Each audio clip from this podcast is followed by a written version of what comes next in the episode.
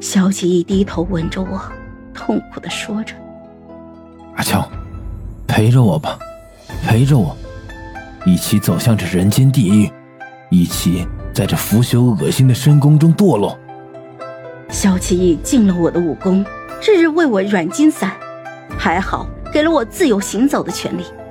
三喜日日陪在我的身边，叹气说道：“唉，阿乔，你对六皇子未免太狠心了。”我只觉得这话听着未免好笑。我对萧启义狠心，是谁为了给萧启义补身体，大冬天的去御河凿冰捕鱼？痛得得了风寒，又是谁日日去御膳房讨好掌勺的太监，只为了要一碗红烧肉？我那么喜欢吃红烧肉，却只沾了汤汁拌饭，仅有的三块都给了萧启义。萧启义余毒发作，痛苦难耐，是我任由他抓着我的手，几乎折断了我的手骨。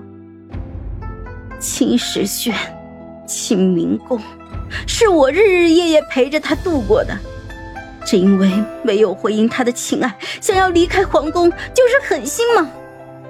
我坐在荷花池边上，面无表情的丢石子。萧齐义说的明明白白，如今我师兄还在宫中当差，师叔还在京城某个宅子里养伤。如果我赶走，他一定杀了他们。石子在水里砸出了一圈圈的涟漪。我的心始终平静无波。那晚我差点杀了萧齐义的事情没有传出一点风声，当值的太监宫女渐渐的都换了一茬。我不愿意去想那些人都到哪里了，萧齐义却偏偏要我知道。阿乔，那些人都死了。若是你刺杀我的消息传出去，我只怕护不住你。萧启义讲出这些话的时候，表情平淡如水，语气就好像是死了几只蚂蚁一样寡淡。他的心何时变得这么冷硬？我看着他，他又开始发疯。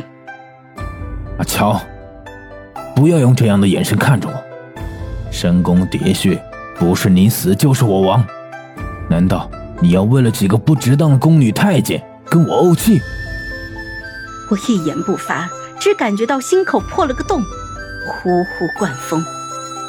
三喜陪在我的身边，见我不答话，只是叹气。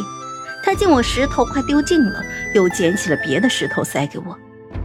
我抬头看向了对面，一对璧人正站在树下闲聊。他们不知道说了什么，女孩子微微低下头，隔着了这么远，我都能感受到她的娇羞。三喜一下子就急了。想要拉着我离开，低声的说：“皇后设了宴席，那是礼部尚书嫡女温若言，许是跟六殿下碰上了，随便闲逛一下。我好歹是在这宫中待了这么多年，难不成一点人情世故都不知晓吗？魏成家的女孩能随意跟魏成家的皇子在御花园闲逛，不怕传出什么流言蜚语吗？”我瞧着那些远远跟在身后的侍从们，心里很清楚，温若言在跟萧齐义议婚了。这件事情何宫都知道，难不成三喜还指望瞒着我？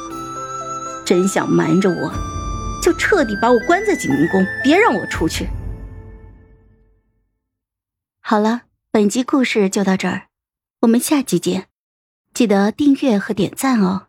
如果你有喜欢的故事，也欢迎在留言区告诉我们。